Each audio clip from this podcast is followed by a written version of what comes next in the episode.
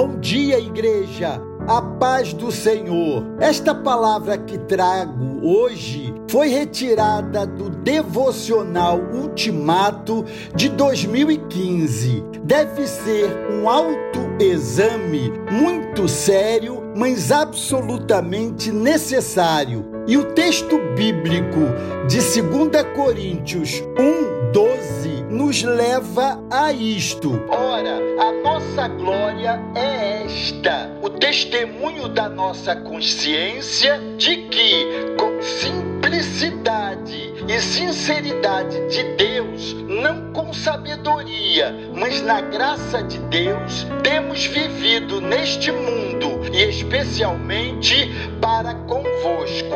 O apóstolo Paulo, por várias vezes, enfatizou o modo como ele se conduzia perante os outros e consigo mesmo. No caso desse versículo, Paulo se dirigia aos coríntios. Em primeiro lugar, vinha sua consciência para com ele mesmo, em seguida, para com Deus e, finalmente, para com os homens. Assim, Paulo demonstrava ser muito rigoroso em seus pensamentos e também para com a sua individualidade, não admitindo que o seu exterior refletisse outra coisa que não o seu próprio interior. A questão mais importante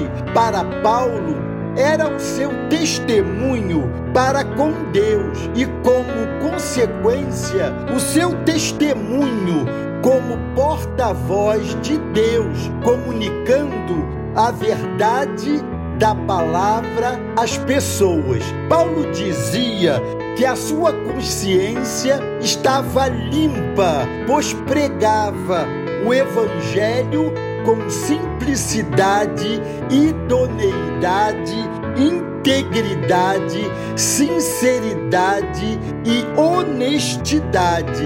Pode parecer algo óbvio dizer isso, mas há muitos que pregam o Evangelho sem essa preocupação. E isso sem investigarmos e levarmos em conta os motivos e os interesses das pessoas. O nosso testemunho de vida, aquilo que somos ao nos dirigirmos às pessoas para falar do reino de Deus e das coisas a ele relacionadas, deve ser o mais puro possível. Com certeza, devemos almejar e buscar o conhecimento.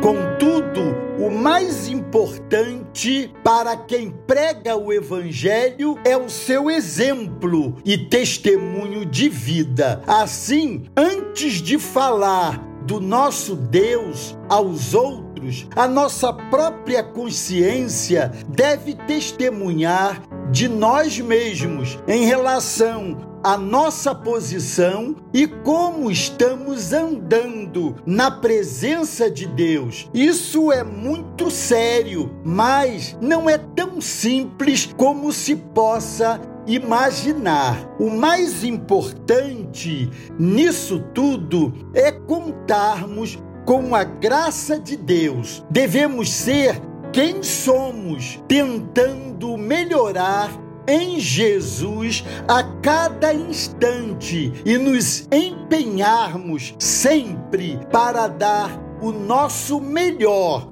ao Senhor e aos demais de coração aberto e com integridade. Amados, o que nos mantém firmes neste mundo não é a nossa força, sabedoria, habilidade, riqueza ou qualquer outra coisa, mas a graça de Deus, na qual devemos nos confiar e viver. Pela graça de Deus, esse dom gratuito e favor imerecido que nos é dado constantemente, devemos, por gratidão, ser pessoas verdadeiras, íntegras e honestas, tendo em vista a nossa vida no Senhor e o testemunho que damos de Sua santa